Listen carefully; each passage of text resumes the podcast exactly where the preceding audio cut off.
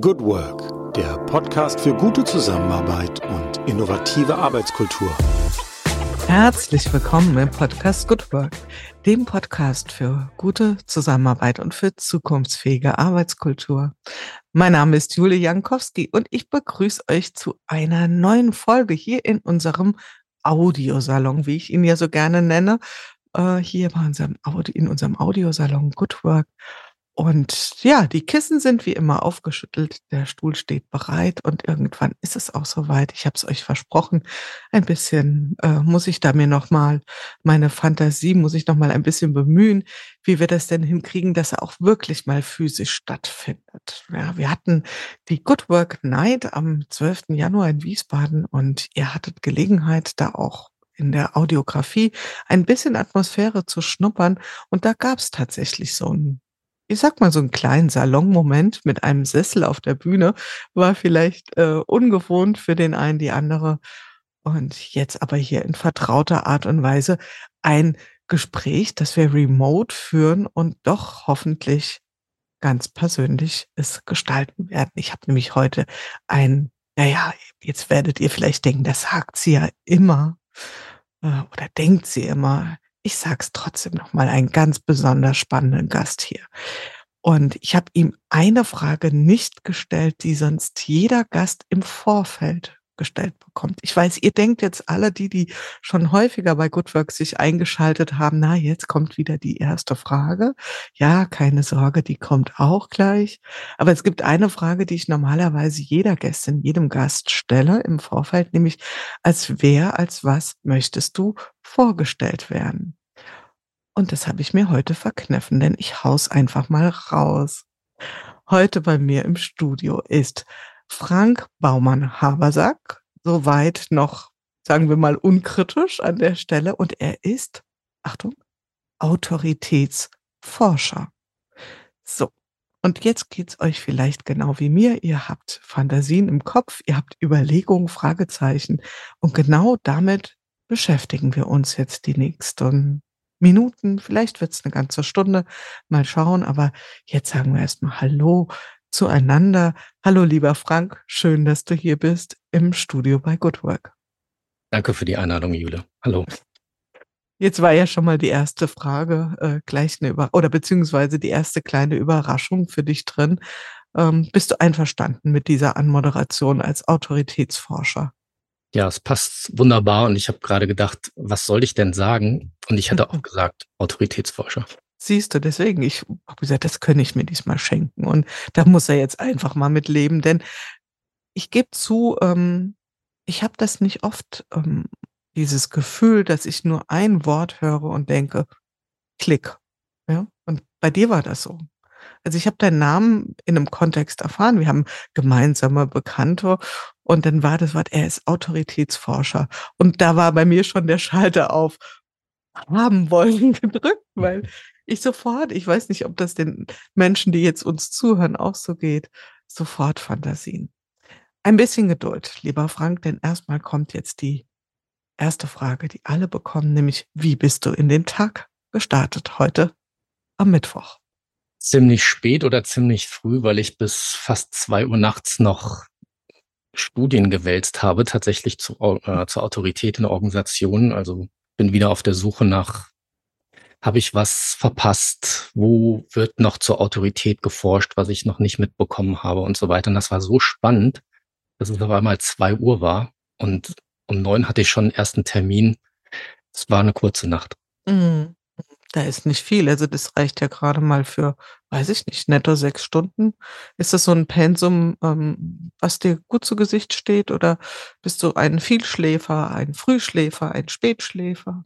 Das steht mir überhaupt nicht gut zu Gesicht. Das macht die Falten nur noch tiefer und die. Wenn ihr ihn sehen könntet, wie kokett. Ganz genau. glatt das Gesicht. Ja, ja, weil ich eine Brille aufhabe. Ach so.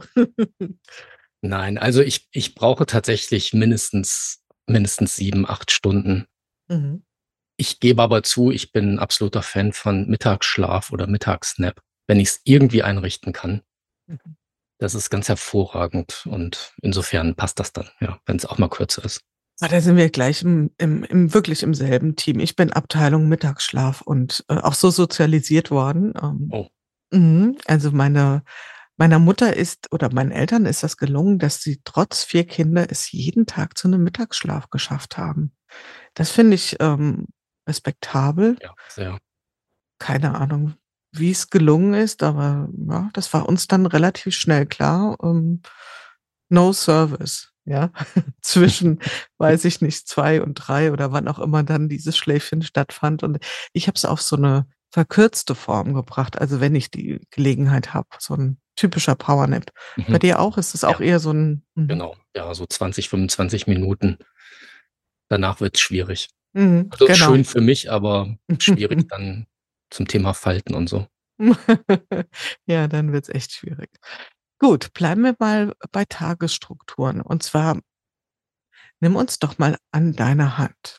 Nimm uns doch mal durch so einen Tag im Leben eines Autoritätsforschers. Also, dass wir wirklich mal so ein ein kleines Bild kriegen. Also, wahrscheinlich gibt's nicht so 'n prototypischen Tag. Deswegen darfst du dir jetzt einfach mal einen Kontext, ein vielleicht doch etwas Typisches auswählen und uns das schildern. Ja, es sind irgendwie so 2 Bilder, die gerade kommen. Der eine ist so 'n Tag, wie ich heute Morgen oder heute Nacht gestartet bin oder geendet bin. So, der fließt eher und ist so durchzogen von Literaturarbeit, Schreiben, Nachdenken in Sackgassen stecken und denken: „Was mache ich 'n jetzt? Keine Ahnung.“ Dann 'n Moment rausgehen, weil ich gelernt habe, wenn ich dann da dranbleibe, wird's nicht besser. Also eher Abstand gewinnen, Kaffee trinken, immer mal wieder bei Social Media reingucken. Ich gebe es zu, ich bin gerne vernetzt, obwohl ich ja eher introvertiert bin. Bin ich aber gerne Social Media mäßig vernetzt und und bringe mich ein. Das mag ich ganz gerne. Und ja, klassisch E-Mails und so weiter. Und ich finanziere mir ja meine Forschung. Ich bin ja externer Wissenschaftler an der Uni Bremen. Ich finanziere mir meine Forschung ja selbst, wie ich irgendwann mal für mich reframed habe. Ich besorge mir meine eigenen Drittmittel.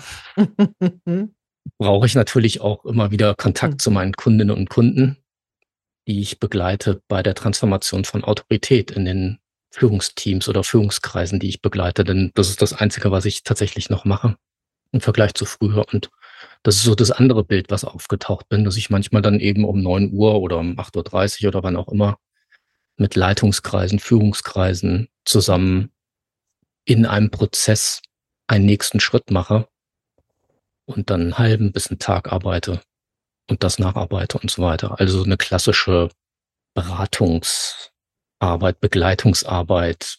Ich würde ja mittlerweile sogar sagen, das fällt mir grad so ein, ich würde fast sogar eher sagen, mittlerweile eine Feldarbeit. Also, ich ich würde sagen, ich arbeite am Feld.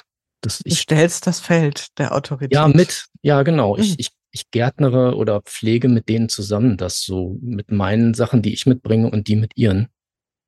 Und genau, das ist das sind so 2 Bilder, die aufgetaucht sind auf deine Frage hin. Mhm. Und da kommt grad so 'ne Analogie in meinem Kopf hoch. Mein Mann liest grade so 'n Buch über, ähm und erzählt mir da immer ganz begeistert davon, über die Revolution der der Agrar nicht nur Industrie, auch die Art und Weise, wie wir wie wir, ähm, Landwirtschaft verstehen und begreifen. Und er sagt, eins der, ähm, größten Probleme ist wohl, dass wir unsere Böden pflügen, weil wir Mhm. damit einerseits etwas sehr Gutes tun, aber auch ganz viele Dinge zerstören. Mhm. Und, ähm, ja, also wenn du sagst, ich bin in der Feldarbeit, dann können Mhm. wir ja gleich mal zu kommen, zu dem Ackern und Pflügen und zu dem Säen und dem Ernten. Und wie viel, äh, mehrjährige und wie viel einjährige Pflanzen bringen wir dort ein, ja? Also, Nachhalt ist eigentlich 'n wunderschöne Metapher für das, äh, womit du dich mutmaßlich beschäftigst. Noch bin ich ja so 'n bisschen sehr weit weg und versuche mich ja da so langsam ranzukriechen an Mhm. das Phänomen. Ähm, das heißt also, du bist Forscher, also wirklich klassisch in dem Sinne, dass du auch an eine Universität, äh, dich angesiedelt hast, aber als externer Forscher. Mhm. Und du hast es ja schon sehr explizit beschrieben, äh, nämlich 'ne Beratungstätigkeit, die du auch immer wieder oder regelmäßig, ähm, In die, in die Rolle schlüpfst du regelmäßig. Mhm. Und ich vermute mal auch, also mindestens mal zwei Bücher weiß ich, dass es von dir gibt, vielleicht sogar schon mehr. Also das heißt, Publizieren gehört wahrscheinlich auch ähm, fest zu deinem Themenrepertoire, ist das richtig? Genau, richtig, ja. Also es sind die zwei Bücher erschienen. Dann schreibe ich öfter Fachbuchkapitel. Mhm. Wird jetzt bald was erscheinen, Zeitschriftenartikel. Aber Zeitschriftenartikel dann in der Regel in Fachzeitschriften, so wie jetzt bald bei Wirtschaftspsychologie aktuell. Da kommt ein Artikel raus und so weiter. Genau, das ist Teil meiner Arbeit und soll eben dieses Feld dieser transformativen Haltung zur Autorität bekannter machen und ja, damit verarbeite ich natürlich und also ich reflektiere damit auch meine Arbeit. Das hat so eine doppelte Funktion. Ja, genau. Wenn du dich jetzt entscheiden müsstest zwischen diesen drei Rollen, das ist eine fiese Frage. Ja, tatsächlich. Es hätte vielleicht die Nase vorne. Also wenn es ein Grundeinkommen gäbe, mhm. dann würde ich auf jeden Fall die Beratungstätigkeit deutlich reduzieren mhm. und würde tatsächlich eigentlich nur Wissenschaft machen wollen. Das geht gar nicht ohne Schreiben. Ob ich es dann publizieren müsste, weiß ich gar nicht. Also äh, wenn es hart auf hart kommt, ich kann auch für mich forschen. Ja, und dann, dann sind wir bei diesem Thema, was wir wirklich, wirklich wollen. Ja, ne? total. Mhm. Okay. Ja, manchmal hilft das ja, sich so ein Gedankenexperiment vorzustellen. Ja.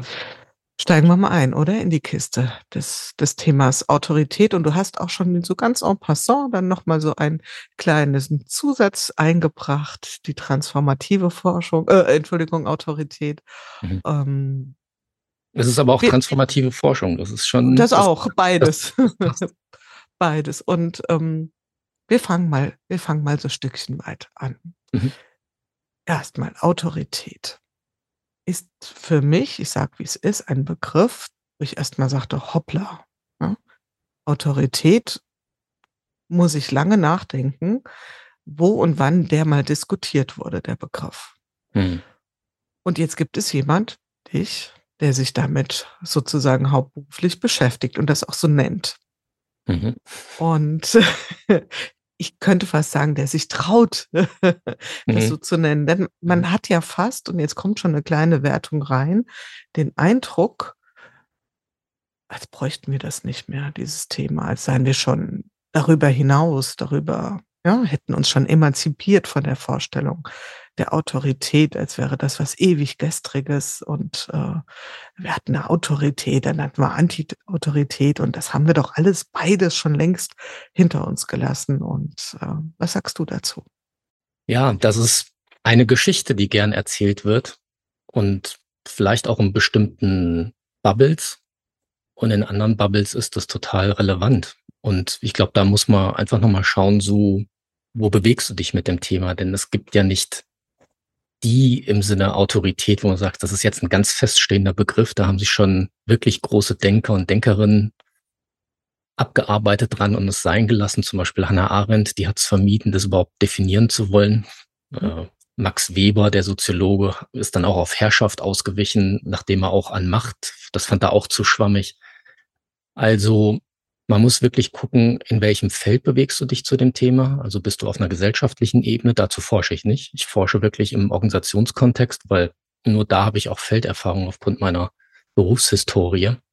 Und da ist Autorität, weil es eng verknüpft ist mit der Sozialpsychologie, also alles, was mit Gruppen und Gruppendynamik zu tun hat und Selbstorganisation, da hast du dieses Phänomen, sobald mindestens zwei Menschen zusammenkommen, fängt dieses Phänomen an, sich zu entwickeln. Ob man das jetzt gut findet oder nicht, ob man das so benennt oder nicht, ist dabei, spielt dabei überhaupt gar keine Rolle.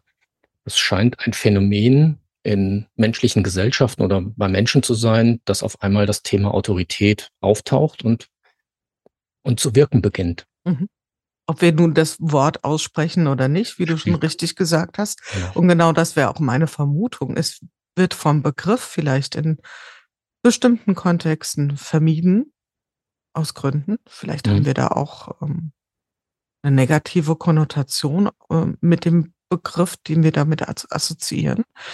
Ähm, das heißt aber nicht, dass dieses Phänomen an sich nicht mehr wirkt. Mhm. Und ich finde das ganz interessant, dass du sagst, Autorität ist erstmal ein Phänomen. Es ist nicht in erster Linie gekoppelt an eine Rolle, oder? Also ich kann ja verschiedene äh, Gestaltungsformen annehmen. Es kann ja sich über eine Rolle beispielsweise ähm, ausdrücken.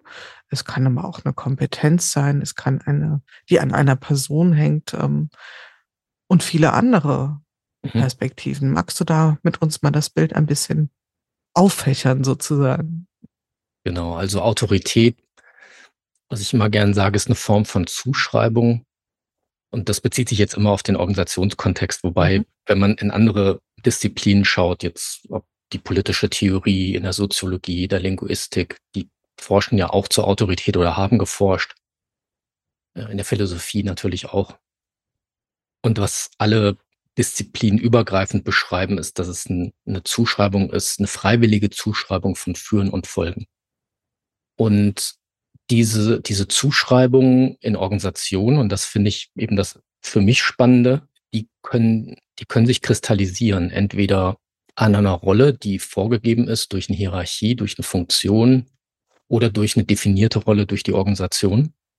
Dann musst du gar nicht unbedingt eine hierarchische Funktion beispielsweise haben. Die kann sich aber auch kristallisieren und erhärten und aushärten in Selbstorganisationsprozessen, wo beispielsweise informelle Hierarchien noch deutlich stärker existieren oder zumindest deutlich sichtbarer werden, vermutlich, als in, in klassischen Hierarchien, wo das eher ein bisschen überdeckt ist. Und da kristallisieren sich irgendwann auch Menschen raus mit ihren Rollen, die diese Zuschreibung annehmen. Und das ist letztendlich im Kern erstmal Autorität. Also einerseits ist es ein Beziehungsphänomen, was zwischen zwei Menschen, mindestens zwei Menschen entsteht. Und es ist eben ein strukturelles Thema, wie du dann diese Autorität, die dann mit bestimmten Rechten und Pflichten verbunden ist oder verbunden werden kann, sagen wir es mal so, die kannst du dann auch strukturell organisieren. Und da gibt es unterschiedliche Möglichkeiten. Aber das ist vielleicht erstmal Autorität an sich. Übersetzen haben, oder was heißt übersetzt? Du hast es ja sehr, sehr klar dargestellt. Also äh, allein, ich allein auf einer kleinen Insel ähm, werde dem Phänomen der Autorität mutmaßlich weniger begegnen. Es sei denn, wir reden über das äh, Phänomen Autorität in der Natur, was bestimmt auch spannend ist. Da sind wir wieder mal in der Landwirtschaft. Ähm, ja, das wäre sehr spannend, ja. Ja. Genau. Auch da gibt es vielleicht äh, äh, Phänomene von Autorität. Spannend fand ich nochmal das Thema der Freiwilligkeit. Mhm. Also, und dabei würde ich gerne jetzt nochmal einen Aspekt ergänzen, nämlich ähm, ich erlebe oder erlebte, wie soll ich das auch immer äh, ausdrücken, dass das Thema Autorität auch hm, ja mal so im, im psychologischen Sinne diskutiert wird als Persönlichkeitsmerkmal. Also das ist jemand, der hat eine natürliche Autorität. Ähm, wo man das ja assoziiert mit einer, mit einem gewissen Charisma beispielsweise. Sind das Facetten, die du auch berücksichtigst oder ist das was, wo du sagst, naja, das ähm, ist so ein Seitenaspekt, aber der, der steht nicht so im Fokus meiner, meiner forscherischen Tätigkeit? Also der steht nicht im Fokus, weil Charisma oder natürlich, was auch immer das heißt, mhm. sind auch Zuschreibungskriterien und die hängen davon ab, wo du bist und welche Gruppe sagt, das empfinden wir als natürlich. Mhm. Und äh, was die einen, die sagen, ja, wenn jemand eine Brille trägt, das ist dann natürlich und deswegen bekommt der Autorität zugeschrieben. Wenn jetzt eine Gruppe sagt, ja, die Leute, die Brillen tragen bei uns, haben natürlich Autorität. Und es kann zum Beispiel sein, in einer anderen Gruppe, da gilt eben natürlich jetzt ein abwegiges Beispiel, aber nur um das mal deutlich zu machen, in einer anderen Gruppe gilt eben keine Brille als natürliche Autorität. Und äh, du hast dich eigentlich nicht verändert als Mensch, aber das Kriterium Brille erfüllst du nicht. Und schon hast, schreiben die dir keine Autorität zu. Und insofern ist auch das Thema Charisma. Ja, was ist denn Charisma? Je nach Kultur definiert sich Charisma anders. Das, äh, aus der Autoritätsforschung äh, insbesondere im soziologischen Bereich, da haben äh, Forscherinnen tatsächlich auch nachweisen können, dass die Zuschreibung von Kriterien zur Autorität sich zwischen Männern und Frauen unterscheidet. Also das, was beispielsweise Männern als Kriterium für Autorität zugeschrieben wird, wird Frauen nicht zugeschrieben und andersrum.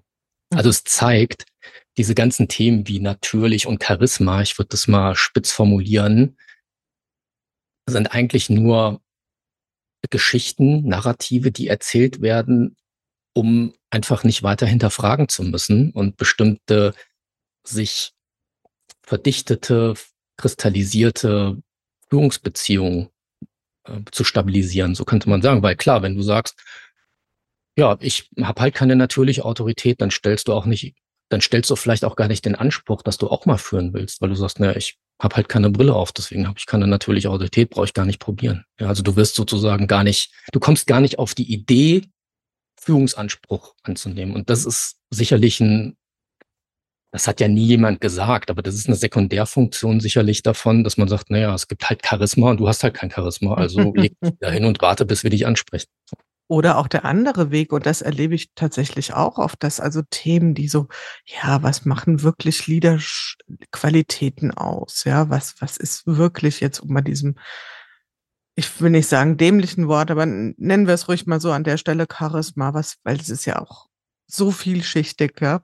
Was verbirgt sich dahinter und wie kann ich es bekommen? Wie, wie, was, was macht sozusagen, da gehen wir ja schon fast ein bisschen in so ein mystisches äh, mhm. Ähm, Definieren hinein, ja. Und ich erlebe, dass das eine hohe Anziehungskraft hat. Weil es nämlich nicht mehr, nicht so auszuloten ist, ja, dass man sagt, man will so dahinter kommen, so der, der, der, das, das geheime Rezept, ja. Wie gelingt es mir, in eine echte Autorität reinzukommen?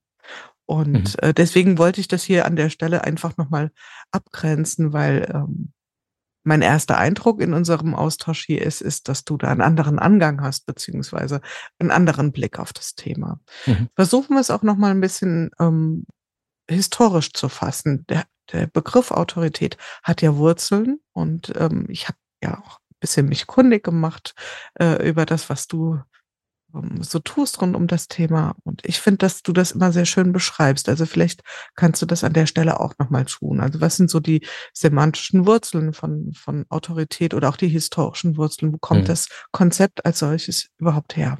Mhm. Also es ist natürlich sehr alt und ich finde die, das, was ich für Organisationen wiederum wichtig finde, weil das ist ja nun mein Fokus, mein Forschungsfokus, finde ich äh, die Anfänge hilfreich bei der Römischen Republik die mit Potestas und Autoritas rumgefummelt haben. Das heißt also, die haben gesagt, also äh, Potestas ist so eine Art Funktionsautorität, die du hast, wenn du in einer Hierarchie eingebunden bist beispielsweise. Und die wussten damals schon, das wird dir überhaupt nichts helfen, wenn du einen Befehl aus dieser Potestas-Funktion herausgibst, aber die anderen folgen dir nicht, dann ist dein Befehl zwecklos. Also der, der wird kein, der wird keine Wirkung entfalten, sei denn die Menschen den du den Befehl gibst, so die damalige Logik und die Argumentation, mit moderneren Worten natürlich, sei denn die Menschen achten oder respektieren oder hören diesen Befehl wie ein Rat.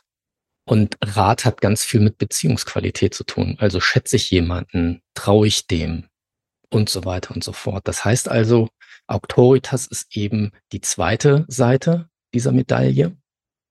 Das heißt, wenn du ein, in einer Organisation, eine Institution Protestas-Funktion hast, also du hast eine Führungsfunktion zugeschrieben bekommen, beispielsweise in einem Organigramm oder auch in agilen oder selbstorganisierten Strukturen bestimmte Rollenzuschreibungen, die es ja auch gibt, qua Format oder Framework, dann hilft es dir nichts, wenn du das nicht auf die Straße bringst im Sinne der Beziehungsorientierung. Das heißt, dafür brauchst du Autoritas, das ist die beziehungsorientierte Art von Autorität.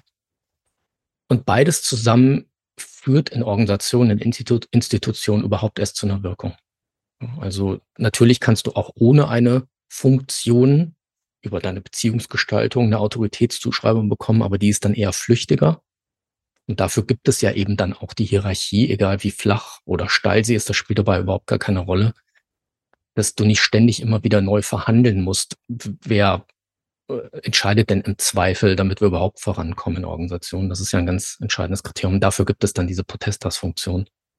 Und die Art, wie du sie ausprägst, mit welcher Haltung du Autoritas betreibst, mit welcher Haltung du Beziehungen eingehst, das macht die eigentliche Wirkung von Autorität aus und natürlich mit welcher Absicht. Also die beiden bedingen sich. Trotzdem spitze ich es gern mal zu. Ähm, was würdest du sagen? Ist eins von beiden entscheidender oder ist das äh, so, so eine Art Leading Principle? Also kann man sagen, ohne Protest, das funktioniert's nicht? Könnte man ja jetzt sagen, wenn sich das gegenseitig bedingt oder das ist das entscheidende Kriterium oder ist äh, Autoritas eigentlich das führende Prinzip in diesem Zweigespann, dass du sagst, das entscheidet noch stärker darüber?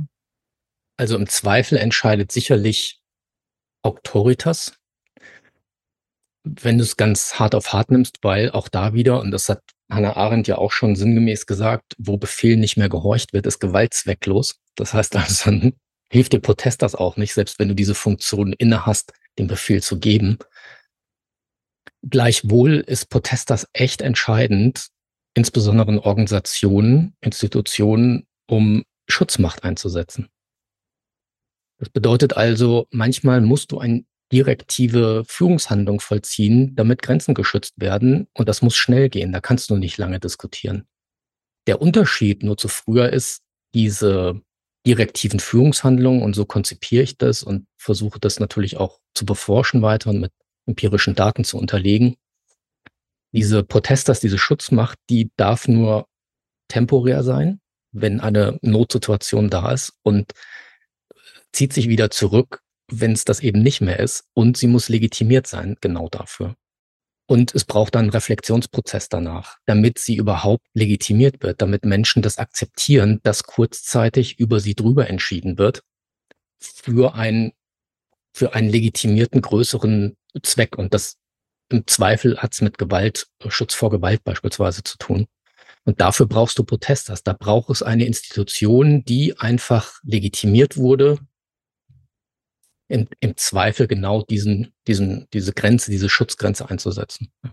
Das heißt, Protestas ist legitimiert per Definition. Ja, das ist eine Funktion, die festgeschrieben ist. Ähm, Im Gegensatz dazu, wie legitimiert sich Autoritas? Du hast die Beziehungsgestaltung angesprochen, mhm. ist ja auch das erste Good Work Prinzip, die gelungene Beziehungsgestaltung. Von daher äh, ist es ja quasi inhärent mit gemeint und mhm. ähm, ist es, ist es das, äh, die Geschichte der guten Argumente? Ist es die Geschichte der Bezogenheit aufeinander?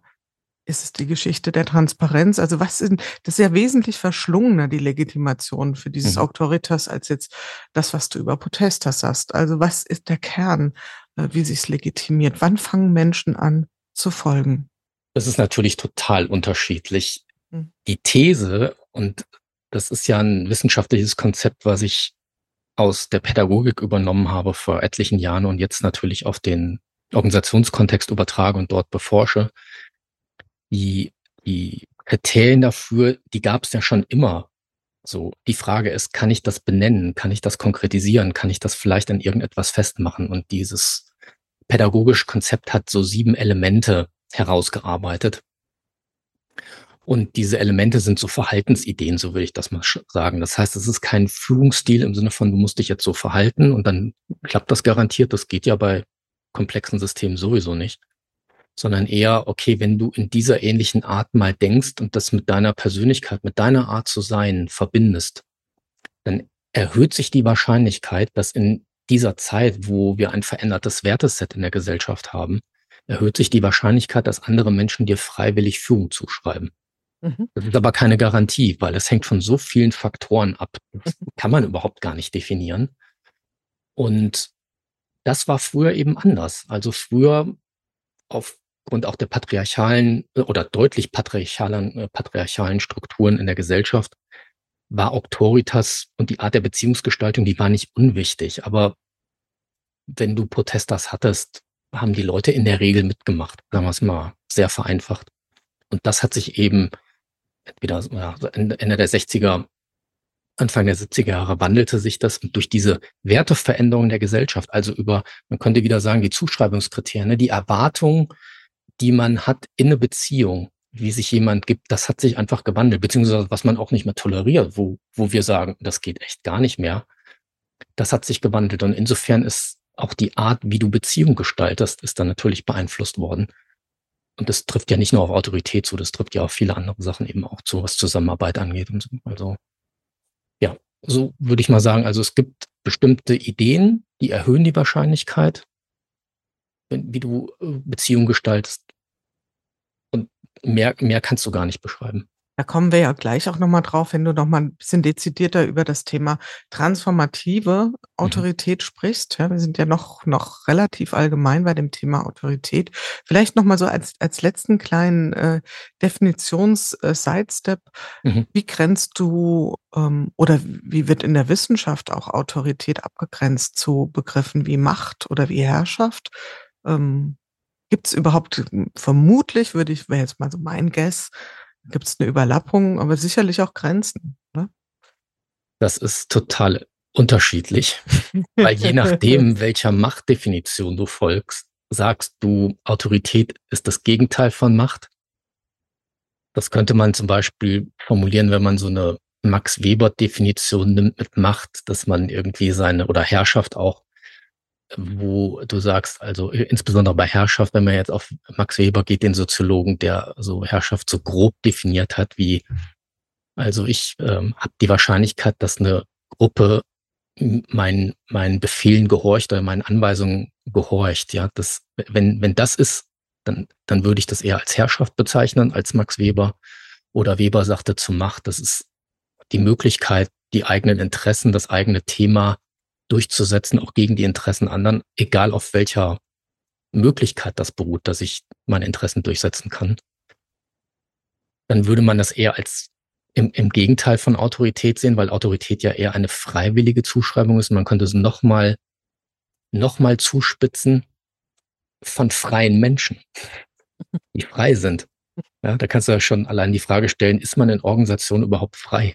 Weil du hast ja einen Arbeitsvertrag, ja, und du musst bestimmte Dinge erfüllen. Also wie frei und freiwillig ist eine Autoritätszuschreibung tatsächlich in Organisationen? Da gab es schon in den 70er Jahren eine wissenschaftliche Arbeit zu, die genau diese Frage aufgeworfen hat, die nach wie vor höchst relevant ist und unbeantwortet. Oder du definierst, nimmst Macht äh, wie ein Begriff und der ist assoziiert mit Hannah Arendt, aber auch es gibt einen koreanischen Philosophen, den ich sehr schätze, Byung-Chul Han heißt er. Er hat ein wunderbares kleines Buch über das Thema Macht geschrieben und äh, dem folge ich eher und ich würde sagen, wie andere ForscherInnen auch, dass Autorität eine Form von Macht ist, aber sie ist nicht gleich Macht. Und das Gegenteil von Autorität und eigentlich auch von Macht ist Gewalt. Das ist eigentlich der Pol, um den es geht. Und das auch zu, so zu benennen, ist mir ein ganz großes Anliegen, weil wir natürlich auch in Organisationen Gewalt haben, die kleidet sich nicht mehr, also da wird keiner mehr am Kopierer gewürgt beispielsweise, sondern das hat eher was mit Beschämung und Ausgrenzung zu tun. Das sind die modernen Formen von Gewalt nach Richard Sennett, Soziologe, der zur Autorität auch geschrieben hat. Und das ist tatsächlich das Gegenteil von Autorität. Und Macht hat noch viel andere Facetten, aber Autorität ist eine Facette von Macht, die Führen und Folgen thematisiert oder zum Thema macht in Gruppen, in sozialen Systemen. Der Gedanke der Freiheit und auch nochmal wiederholt der Freiwilligkeit ist wahrscheinlich schon etwas, was äh, wir intuitiv erstmal nicht assoziieren mit äh, Autorität. Deswegen äh, war das auch so ein bisschen mein catchy Moment äh, in den ersten Ausführungen von dir, wo ich dachte, ähm, spannend. So habe ich ehrlich gesagt noch nicht drau drauf geschaut. Äh, muss auch gleichwohl ähm, zugeben, dass ich mich natürlich nicht so intensiv bisher mit dem Thema verknüpft habe, umso interessanter ist es. Jetzt ist es ja so, wenn wir uns mit einem Thema so intensiv beschäftigen, wie du es mit Autorität tust, gibt es ja immer eine Geschichte dahinter. Also es gibt ja immer einen persönlichen Angang. Du ahnst schon, wohin meine. Bei mir nicht, äh, überhaupt Bei dir nicht, nein. Nein, nein, nein ich bin die Du hast mal ähm, länger im Wartezimmer sitzen müssen und zufällig in Geo einen Artikel über Macht und äh, oder ist das Ei der Daus, da könnte man mal was draus machen. Genau, ja. So war es, oder? Erzähl ja, genau, so exakt so war es. Na, möchtest du meine Geschichte dazu natürlich, hören? Natürlich, natürlich. Also mir ist es, mir ist es erst im Zuge des Prozesses, und zwar, als ich die erste Auflage meines Buchs geschrieben habe, da ist mir das irgendwann klar geworden. Ich habe, wie gesagt, die sogenannte neue Autorität, was auch immer neu ist. Wenn wir noch Zeit haben, es interessiert, mhm. kann ich da noch was zu sagen. Aber letztendlich diese neue Autorität von Heim Ohm und Arist von Schlippe, den beiden Forschern, die dieses pädagogische Konzept entwickelt haben, das habe ich irgendwie Anfang 2008 oder im Jahr 2008 als Vater entdeckt, weil ich ja eben auch temporär führe, zumindest so lange, bis die Kinder aus der Adoleszenz raus sind. Oder ich dachte, ich tue das. Ist ja auch mal die Frage, wer führt eigentlich wen in Familien? Und ähm, in dem Zuge habe ich dann gesagt, ich, ich muss dieses, dieses Konzept, dieses Haltungs- und Handlungskonzept auf Führung übertragen, eben aus meiner, aus meiner Erfahrung als, auch als ehemalige Führungskraft, weil ich das sehr hilfreich fand.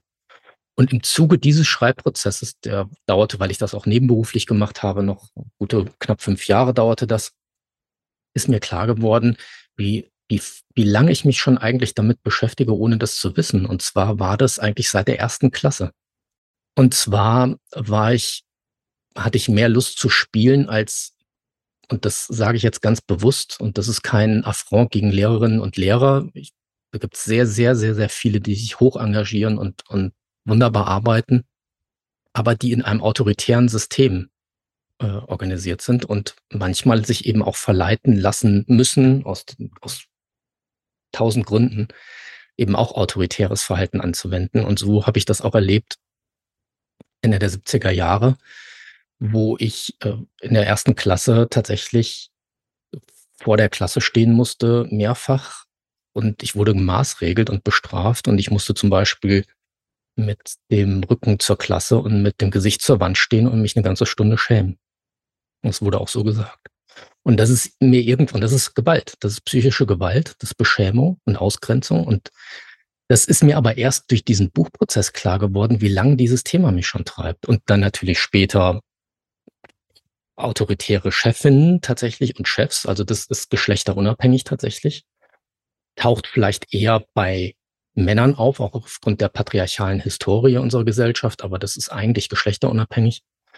Ja, und so über diese Reflexion ist mir irgendwann klar geworden, dass ich ein Thema natürlich mit autoritärer Autorität habe und patriarchaler Autorität. Also, dass ich immer dagegen gekämpft habe, aber ohne das wirklich zu wissen. Und so, so kam es, dass ich sehr, sehr viel Felderfahrung persönlicher habe im Umgang mit mit autoritärer Autorität, patriarchaler Autorität. Ich habe auch mal in Familienunternehmen gearbeitet von innen. Das ist auch nochmal ein Unterschied, wenn man von innen oder außen so ein Unternehmen betrachtet. Und natürlich klar, familiär auch, äh, meine Eltern und so weiter. Also ich komme einfach aus einer Zeit, meine Eltern sind nach dem Zweiten Weltkrieg geboren, Ende des Zweiten Weltkriegs. Die haben Autoritätsmodelle gehabt, die auch autoritär waren oder dann anti-autoritär dann später. Ich habe das auch in der Schule gehabt, Lehrerinnen und Lehrer, die aus der antiautoritären Bewegung kamen. Einige haben noch vom Krieg tatsächlich erzählt, äh, traumatisiert. Also das sind meine, das ist meine Geschichte zur Autorität. Aus den unterschiedlichsten Quellen speist sich das und leider eher, leider eher negativ erfahren. Und gleichzeitig, das möchte ich aber, ich möchte wirklich noch ein, ein, ein, ein, ein, eine Würdigung aussprechen. Es gab etliche Lehrer, die haben in Anführungszeichen mich gerettet, weil die eine Beziehungsgestaltung hatten, denen ich vertrauen konnte, die ich, ich wäre sonst verloren gewesen. Ja, also es, das, das zeigt sich wieder, wie zentral Beziehungsgestaltung mhm. ist. Das gab's auch. Ich habe also auch ein paar gute Modelle zur Autorität erfahren. Du hast es schon angesprochen, wenn man auf das Thema Autorität schaut, dann begegnen begegnet einem da so eine gewisse Dualität, ja? Also, das ist entweder autoritär oder antiautoritär. Was gibt es noch? Also, es muss ja etwas dazwischen geben. Also, ähm, wir beschäftigen uns viel mit dem Thema der Komplexität und ähm, da wäre meine Antwort immer, na ja, also wenn es etwas nur in zwei Ausgestaltungen gibt, dann ist das ja schon mal eine deutliche Begrenzung und wahrscheinlich nicht der beste Gedanke, dorthin zu schauen, wenn wir über komplexe Aufgaben sprechen. Also ähm, du hast ja da ein Modell mitentwickelt oder weiterentwickelt oder wie auch immer wir das äh, jetzt hier an der Stelle beschreiben wollen. Das kannst du gleich nochmal genau ins Bild rücken, was ähm, ich will nicht sagen ein Kompromiss, sondern vielleicht eine dritte Idee sein könnte. Genau, das ist das ist tatsächlich ein, ein, das Dritte. Die ist, ist äh, sicherlich das Wichtige, weil die transformative Haltung zur Autorität keine Synthese ist aus autoritär und antiautoritär, weil das, du bleibst dann trotzdem diesem Feld, diesem Kraftfeld oder Autorität, Macht und so weiter, kann man auch als soziales Kraftfeld äh, verstehen, wenn man verschiedene sozialwissenschaftliche Feldtheorien sich anguckt. Und die transformative Haltung Autorität, äh, transformative Haltung zur Autorität lässt dieses Kraftfeld hinter sich oder lässt es zurück und aktiviert im Bewusstsein von Menschen ein anderes Kraftfeld, was es auch schon gibt. Das fehlt nicht. Wir müssen das nicht aktivieren. Wir können es auch nicht, deswegen kann man diese Haltung auch nicht implementieren und umsetzen. Das sind Begriffe eher aus dem anderen Kraftfeld. Und deswegen heißt das auch Kraftfeld, weil da trotzdem auch Macht und Autorität wirksam ist, aber eben gewaltlos. Und das ist ja das, was durch die Psychologie des gewaltfreien Widerstands, was das Ursprungskonzept der sogenannten neuen Autorität beinhaltet, das ist dadurch aktiviert worden. Ja, das heißt, das, das war die Innovation, wenn wir so wollen, die Heim Oma insbesondere in die Welt gebracht hat, zu denken, dass Autorität auch ohne Unterordnung, ohne Gehorsam möglich ist. Und wenn man sich die sozialwissenschaftliche Literatur anguckt, was ich ja gestern auch mal wieder als Update bis zwei Uhr nachts gemacht habe und immer noch nicht fertig bin, weil es da natürlich viel gibt, auch im englischsprachigen Bereich. Es wird, es wird immer wieder äh, sich bezogen auf äh, Unterordnung und Folgen und Gehorsam und Anweisung und so weiter. Es gibt ganz, ganz wenig dazu, was mal darüber hinaus denkt oder anders denkt. Und das ist das, was ich eigentlich mache und was auch diese transformative Haltung zur Autorität macht. Sie lädt dazu ein, gemeinsam sich dieses Feld, dieses Bewusstseinsfeld zu erschließen. Das heißt also, so was du jetzt auch gesagt hast, ja, also sich zu öffnen, zu sagen, ach, könnte ich Autorität auch mal anders denken? Kann ich hinter die Geschichten, die ich mir sonst erzählt habe dazu, kann ich da, kann ich mal ein Stück Abstand nehmen davon um zumindest zu beurteilen, will ich dem weiter folgen oder nicht. Ich muss es ja nicht gut finden. Ich kann auch zum Schluss kommen danach, nee, das passt für mich nicht oder das passt für mich noch nicht oder ich weiß noch gar nicht, wie ich es finde. Das ist ja alles super. Aber dass ich mich überhaupt erstmal in Kontakt zu dieser Idee bringe und die mal bewege, könnte das vielleicht was für mich sein.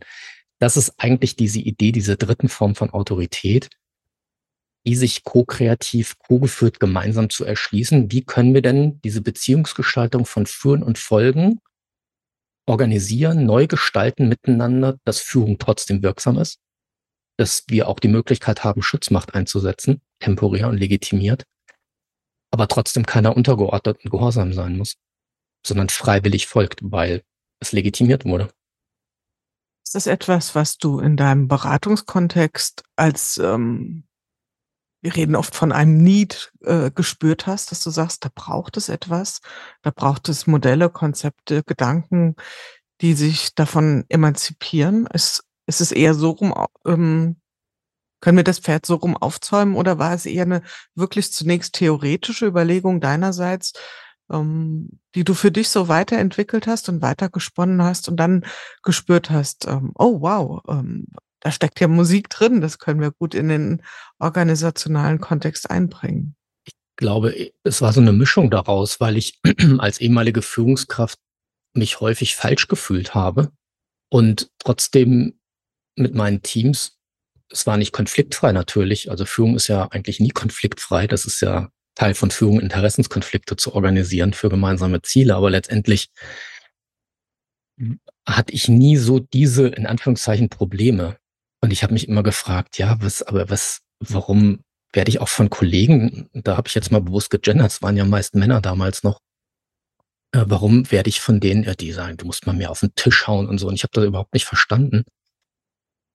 Und ich habe dann über dieses Konzept erstmals Worte und Ideen und Bilder bekommen, die meinem Gefühl entsprachen. Also ich habe letztendlich das Bewusstsein, was ich sonst eher intuitiv hatte oder als Irritation oder als Verunsicherung, das habe ich als allererstes in, in Worte packen können, die sich stimmig angefühlt haben. Und das, das kam dann irgendwie so zusammen. Also dieses innere Gefühl dieser Stimmigkeit oder Unstimmigkeit und dann diese Worte und diese Haltung und diese Bilder. Und das hat den Punkt erzeugt, wo ich dachte, ja, genau, das ist es mal. Es ist kein Führungsstil, es ist keine Checkliste, es ist keine Methode, nochmal, ich bin, weil das ja häufiger auch, weil ich das manchmal sage, ich bin nicht gegen Methoden, aber die kommen an zweiter Stelle.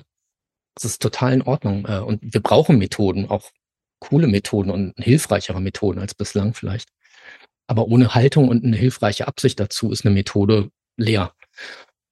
Und ja, so, so kam letztendlich diese, dieses Zusammenwirken, dass ich auf einmal ein, ein, ein Schlüssel und ein Schlüsselloch hatte oder so, hm. keine Ahnung ja, wenn die Dinge zusammenfließen, dann ergibt plötzlich alles in Sinn. Also wenn das eigene Erleben stimmig ist mit, mit Überlegungen und, und, und, und vielleicht auch theoretischen Konzepten, äh, die einem über den Weg laufen, wenn man auf einmal das dann zu etwas Neuem zusammenbringt und das ineinander fließt, dann ist das ja ein sehr erfüllender Moment. Ja, sehr. Vielleicht magst du uns mal so ganz konkret so ein paar von den Inkredenzien ähm, aus der transformativen Autoritätsbetrachtung hier vermitteln. Also werden jetzt nicht das ganze Konzept hier besprechen können, aber dass wir vielleicht so ein bisschen es konkreter packen. Was, was steckt denn drin? Wir haben schon über Beziehungsgestaltung äh, gesprochen. Du hast davon gesprochen, dass äh, Führung niemals konfliktfrei ist. Und ähm, ich habe jetzt schon mal so ein paar Häppchen hingeschmissen und äh, du wirst sie sicherlich noch ergänzen, das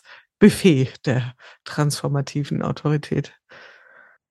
Also ich habe das deswegen auch konzeptionell benannt transformative Autorität, weil dort ein Ziel dahinter steht oder eine Absicht. Es geht darum, Arbeitsbeziehungen zu transformieren in ein neues Bewusstsein oder in ein drittes Bewusstsein, ein anderes Bewusstsein, was eben sich von Unterordnung, Gehorsam und so weiter löst und dennoch Verantwortung und auch Lust hat auf Führung.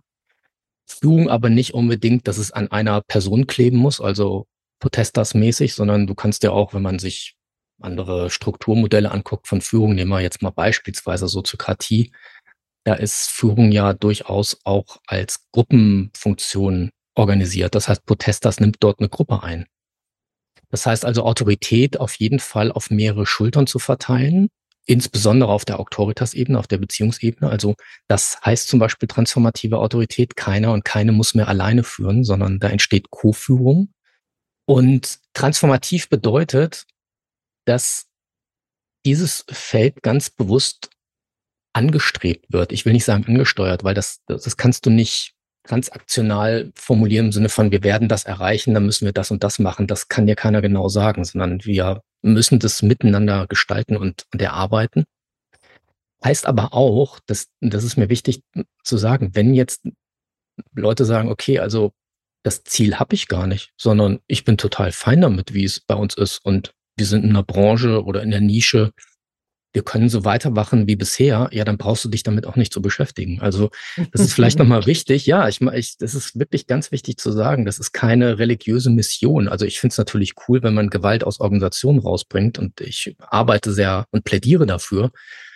Aber es mag gute Gründe geben für Leute, was nicht mein Punkt ist, die sagen, ja, aber manchmal muss man halt Leuten mal irgendwie richtig den Kopf waschen und so weiter. Okay, dann ist für die transformative Autorität sicherlich nichts. Oder wenn die sagen, nee, Co-Führung brauche ich hier nicht. Ja, also äh, mich gibt's doch und ich weiß auch alles und immer besser. Ja, wenn das deine Haltung ist, mag tatsächlich ja auch stimmen. Also das mag ja wirklich Branchen oder Kontexte geben, wo das auch wirklich stimmt ja, dann brauchst du dich nicht mit der transformativen Haltung zur Autorität auseinandersetzen. Und deswegen heißt es eben auch transformativ, weil es klar ist, diese Idee der Autorität möchte Arbeitsbeziehungen hin Richtung Gleichwertigkeit, nicht Gleichheit, aber Gleichwertigkeit gestalten. Ja, äh, ich bringe jetzt hier noch mal ein paar andere Punkte. Also ich muss ein klares Bild zu diesem ganzen Thema Über- oder Unterordnung haben. Ich glaube, das ist ja auch noch ein Aspekt und ähm, das Thema Transparenz auch. Also das heißt, was du jetzt geschildert hast, ist ja quasi die Perspektive. Ich bringe dieses Konzept der transformativen Autorität in einen Kontext ein, ja, wenn es gewünscht und als zielführend oder als zweckdienlich erachtet mhm. wird, äh, wo sich Systeme hin transformieren möchten, mehr in eine Richtung Vernetzung. Jetzt drehen wir mal den Spieß um. Also ich äh, hatte jetzt mehrere Gespräche zum Thema Community Building. Mhm. Und das kommen wir genau von der anderen Seite sozusagen. Und da sehen wir ja oft den Schmerz, ähm, wie organisieren wir Handlungen, wie organisieren wir Entscheidungen. Ja, das ist ja ein ganz, ganz schwieriges mhm. Thema. Mhm. Ja, also Verantwortlichkeiten und das, äh, da gibt's ja dann immer so diese schöne äh, Utopie, das können wir alles über Rollen definieren und wir wissen, dass es dann in der Realität oft nicht so mhm. funktioniert. Also schon allein das Thema Organisieren von Entscheidungen ist auch da transformative Autorität vielleicht eine Perspektivenerweiterung, auch gerade in diesen Kontexten äh, ein Stückchen in die Umsetzung zu kommen. Ja, also kann das da auch hilfreich sein? Das hilft insbesondere bei kollaborativen Methoden oder Rollenkonzepten, weil du ja in einer Führungsbeziehung und wenn du so Communities hast oder selbst äh, auch die selbstorganisierten, also wenn du in Vereine guckst oder so, ja, ist ja Freizeit, das ist ja mehr oder weniger, mehr oder weniger bitte selbst organisiert, dann brauchst du ja bei allen Beteiligten dieses Bewusstsein für eine neue Haltung und für ein neues Zusammenarbeiten. Das reicht ja eben nicht und das ist ja, wenn man sich die klassische Führungsforschung in der Regel anschaut, die größten Teil, die guckt immer nur entweder nur auf Führung oder nur auf MitarbeiterInnen. Aber sie guckt nie dazwischen. Sie schaut nie auf die Beziehungsdynamik. Und das ist sicherlich der Unterschied. Und dann können solche anderen Entscheidungsformate, Rollenkonzepte, die können überhaupt erst ihr Potenzial freisetzen. Und das ist eben das, was ich, was mich so angesprochen hat an dieser Haltung, dass ich gesagt habe, es ist eine Haltung, die definiert jetzt, die gibt keine Methoden vor im klassischen Sinne. Du musst das machen oder das machen, sondern die sagt, das Einzige, was du nicht darfst, du darfst nicht gewalttätig werden. Du musst die Würde von Menschen dabei wahren. Das ist das Entscheidende, weil Würdelosigkeit, Gewalt zerstört Beziehung und ohne Beziehung keine Arbeiten, keine Ergebnisse. Also mal sehr ganz einfach gesagt. Welche Methode du dann dazu nutzt, welches Entscheidungsverfahren, ist eigentlich gleich. Und wenn Menschen verstanden haben, dass Co-Führung Mitverantwortung für gemeinsame Ziele bedeutet, Mitgestaltung, dann, dann kann sich überhaupt erst diese Kraft entfalten, die aus diesen neuen alternativen Konzepten überhaupt ja, entspringt. Ich muss gerade dran denken, ich hatte hier ähm, Tobi Krüger im Gespräch, der bei Otto den Kulturwandel vorangetrieben hat, inzwischen das Unternehmen verlassen hat und mit seinem Beta-Ansatz, würde ich mal sagen, genau in dieses Horn reinbläst und in diese Richtung auch geht. Und er erzählte dann auch so, als er los zog und bei Otto sowas wie ein Community aufgebaut hat, dann haben ihn ganz viele Augenpaare angeguckt und wer organisiert das jetzt alles, dass wir uns treffen? Und er sagt er, im Leben nicht mache ich das. Ne? Also das äh, vergisst das. Das ist also, wie organisieren wir das? Und das war genau, also auf einer sehr hands-on Weise, wie er das äh, tut. Und er hat da echt eine unnachahmliche Art, die Dinge auch beim Namen zu nennen, hat das wunderbar beschrieben. Es ist aber genau das, was du äh, hier auch mit deinem Konzept oder mit dem, dem Ansatz verfolgst.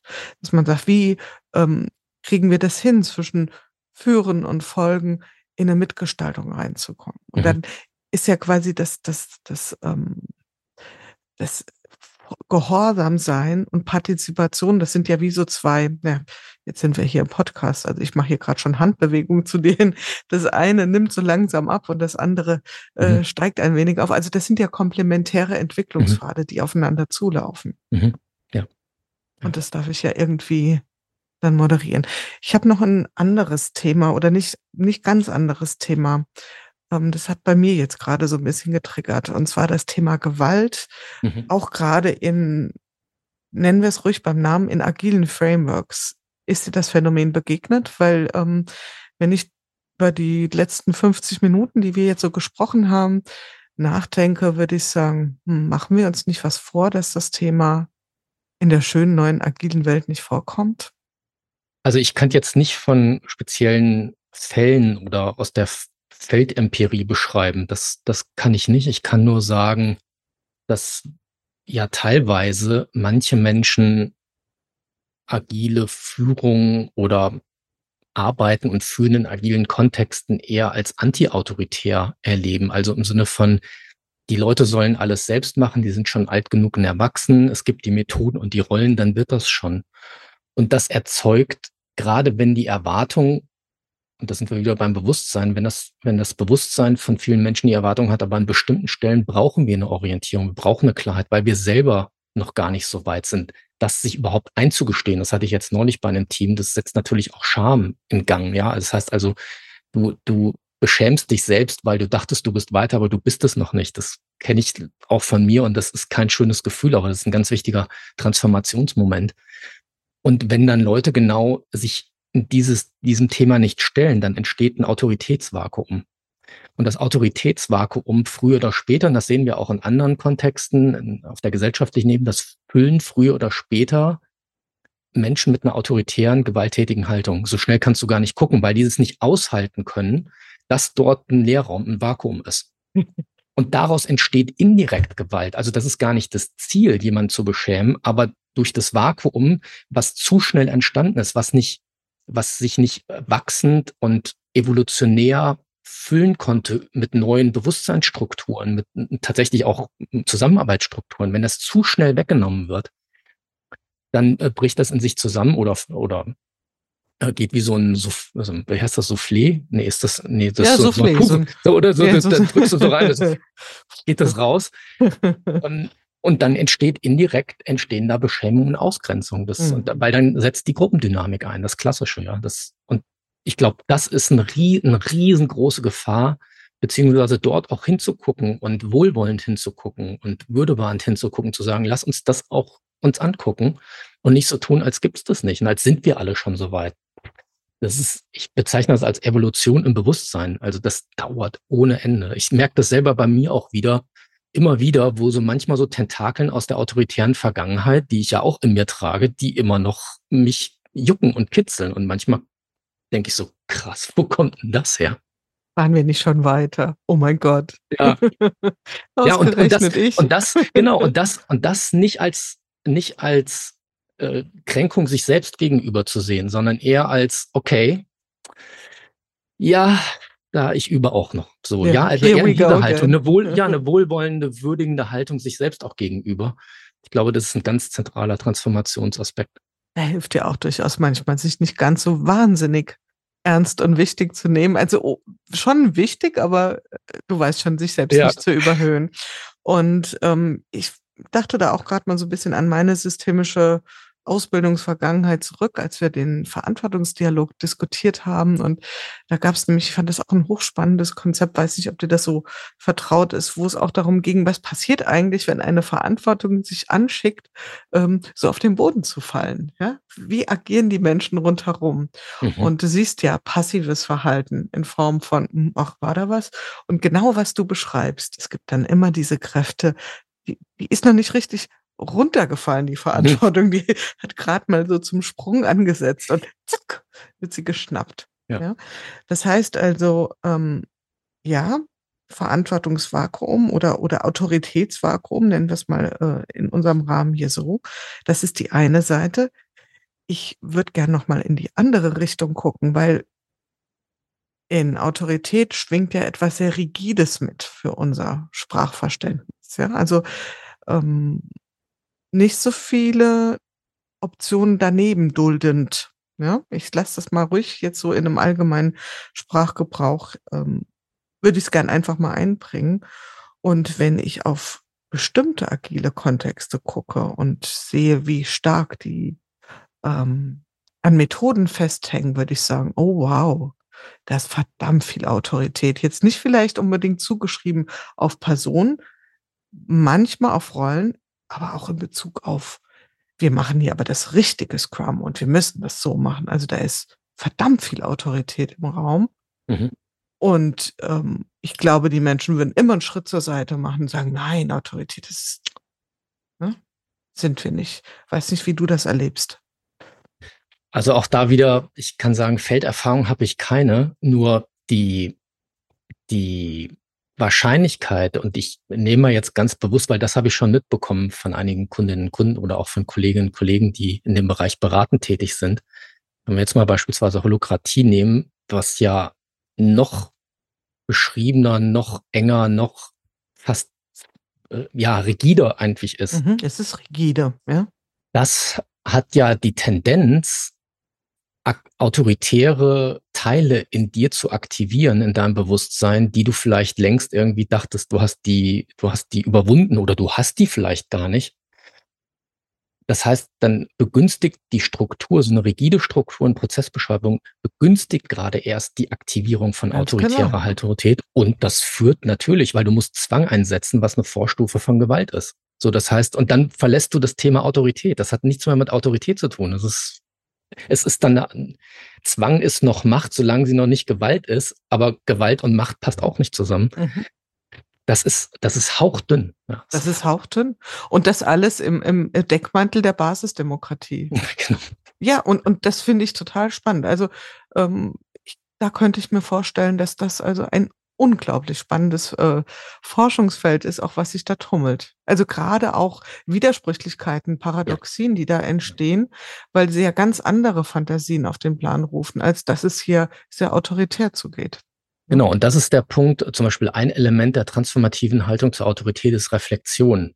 Wir werden das nicht widerspruchsfrei hinbekommen. Es gibt Inkongruenzen. Der Punkt ist, wie gehen wir damit um? Tun wir so, als gibt es es nicht? Haben wir schon alles überwunden? Sind wir schon perfekt? Da würde ich, das hat, das hat die Tendenz, totalitär zu werden, egal was für ein, ja, und rigide zu werden, weil da gibt's wieder einen, oder eine oder eine Gruppe, die die Deutungshoheit hat. Naja, gut. Und wo sind wir dann wieder? Das Bei einer Vertikalisierung der Beziehung. Ja, also mhm come on, wir, wir üben alle und wir machen das alle zum ersten Mal in diesem Leben. Mhm. Genau. Machen wir noch so einen ganz kurzen, oder ich gucke mal gerade, wir sind auch schon, wir sind auch schon eine Zeit äh, im Sprechen und ich dachte auch schon so im Vorfeld, hm, ob das wirklich so eins der kürzeren Gespräche wird, ich kann es mir nicht vorstellen. Also wenn du noch Zeit und Lust und Geduld hast, würde ich dir gerne noch so eine, einen mhm. letzten. Minischleife äh, mit dir gehen, nämlich wie wirkt sich das Konzept von Autorität, von mir ist auch von transformativer Autorität aus, wenn wir jetzt zunehmend von so etwas wie Remote-Arbeit sprechen. Also haben wir da, müssen wir das durch einen neuen Layer betrachten? Ähm, haben wir da in Bezug auf ähm, Autorität eine neue Rahmung oder würdest du sagen, die Kräfte sind die gleichen, die da wirken? Genau, die Kräfte sind die gleichen, die wirken. Das äh, konnte ich tatsächlich erleben und das haben auch viele mal unabhängig von mir, das habe ich auch auf Social Media natürlich bei anderen mitbekommen, die Führungskräfte oder die Menschen, die Führungsverantwortung übernommen haben, die vorher schon gute Beziehungsgestaltung gemacht haben, die konnten das auch in den sogenannten digitalen Raum übertragen, weil es um Autoritas geht. Es geht um die Art, Beziehung zu gestalten und Menschen miteinander hilfreich für Ziele zu vernetzen. Diejenigen, die vorher schon Themen damit hatten, da ist es richtig sichtbar geworden. So, und ich, so, also insofern, ich glaube, der, das habe ich bei mir selber erlebt. Also ich, wir arbeiten ja an der Uni Bremen, zumindest an dem Lehrstuhl für nachhaltiges Management, wo ich bin, arbeiten wir unter anderem mit sogenannten Erkundungs- oder Forschungsaufstellungen als eine Form der sozialwissenschaftlichen Forschung. Und für mich war vor der Pandemie eigentlich nur denkbar, dass du Aufstellungen Präsenz machst. Und für mich war es fast unvorstellbar, obwohl ja vorher schon Leute schon experimentiert haben damit, dass du das auch digital machen kannst. Und ich glaube, das ist eher der Schritt, den konnte ich auch bei mir beobachten. Was für Beschränkungen in meinem Bewusstsein habe ich denn, wo ich denke, das geht nicht? Und was ist einfach nur eine Illusion? Ja, das, und das, ich glaube, da hängt es eher, sich selber mal anzugucken, zu sagen, lass ich mich mal ausprobieren und in welcher Haltung begegne ich diesem neuen Feld, diesem neuen Phänomen. Ich glaube, das ist eher das Entscheidende. Und wie gestalte ich darin Beziehung? Erlaube ich es mir selbst, von mir selbst überrascht zu werden. Ja, genau. So, zum absoluten Ende unseres Gesprächs, ähm, lieber Frank, gibt es etwas, was du uns gern mit auf den Weg geben möchtest zu lesen, außer deinen Büchern, die du selbst geschrieben hast, die kommen selbstverständlich in die Shownotes und äh, vielleicht magst du noch was ergänzend ähm, für uns mit sozusagen empfehlen. Also, was ich zur Autorität noch ein sehr hilfreiches Buch finde und das können, können ja auch, können ja auch in, äh, in die Links mit reingesetzt werden, ist die Perspektive männliche, weibliche Autorität. Das finde ich echt zentral. Hilge Landwehr und Catherine Newmark, die haben ein Buch geschrieben, wie männlich ist Autorität. Das kann ich extrem empfehlen.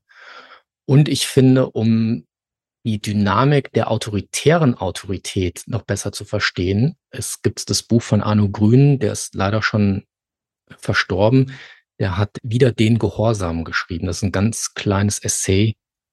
Ich finde, darüber kommt es, kommt es wirklich gut rüber, wie Autorität zu verstehen ist und wie vielleicht auch nicht. Und ach Gott, es gibt so viele Bücher. Ich glaube, was eins, das ist kein Buch, das ist ein Aufsatz, der ist von Joe Freeman, politische Theoretikerin, die in den 70er Jahren äh, Forschungen zugemacht hatten. Die nennt das die, Stru die Tyrannei der Strukturlosigkeit, heißt das auf Deutsch. Das ist für alle diejenigen sehr zu empfehlen, die sich mit Selbstorganisation und Agilität beschäftigen. Das finde ich nochmal sehr, sehr spannend. So, das sind so die ersten, die ich habe. Aber ich, oh Gott, es gibt so viel. ja, das war eine große Versuchung, dich sowas zu ja. fragen. ja. alles gekauft und alles in den Show Notes. Lieber Frank, ähm, eine gute Stunde Autoritätsforschung. Ich persönlich könnte noch die ein oder andere Stunde weiter mit dir mich austauschen. Äh, wir wollen es für heute mal gut sein lassen. Äh, die Autorität wartet, weiter erforscht zu sein. Wo geht, wo geht die nächste Forschungsreise hin, gedanklich in dem Feld? Gibt es da schon Aspekte, wo du sagst, die, ähm, die packen mich total im Moment. Die bringen mich buchstäblich um den Schlaf. Ja, tatsächlich. Ich habe von Luke Ciompi, der Begründer der fraktalen Affektlogik, das ist echt auch, das ist richtig cool. Das ist also ein systemisches Konzept, was er entwickelt hat über 30 Jahre Forschung, Schizophrenieforschung. Und der hat, das habe ich jetzt erst entdeckt, der hat auch zur Feldtheorie geschrieben. Also, das finde ich spannend. Und da, das liegt schon da und, und winkt mir zu. Ich, es grenzt. Kann, ich kann es kaum erwarten, anfangen zu lesen. Dann wollen wir dich nicht zu lang trennen von dem Buch. Lieber Frank, wir haben heute wirklich uns mal in der Theorie aufgehalten, ohne dabei die Praxis aus dem Blick zu verlieren. Hoffentlich kam das auch genauso an. Ich war bewusst, äh, bin ich mal der Versuchung ähm, nicht erlegen, dir irgendwelche Stories abzunötigen. Ja, hätte man ja auch tun können, aber wir sind heute mal schön bei einem Phänomen geblieben und ich persönlich habe es sehr genossen. Ich hoffe, du auch. Du hast dich wohl gefühlt, dein Thema gut aufgehoben gefühlt und natürlich dürfen wir unsere Hörerinnen und Hörer nicht vergessen. Die sollen das ja auch genießen und vor allen Dingen auch für sich nutzbar machen. Vielen Dank. Also, Ganz großartig. In diesem Sinne, vielen Dank, lieber Frank und hab noch einen wunderbaren Tag. Danke ebenso.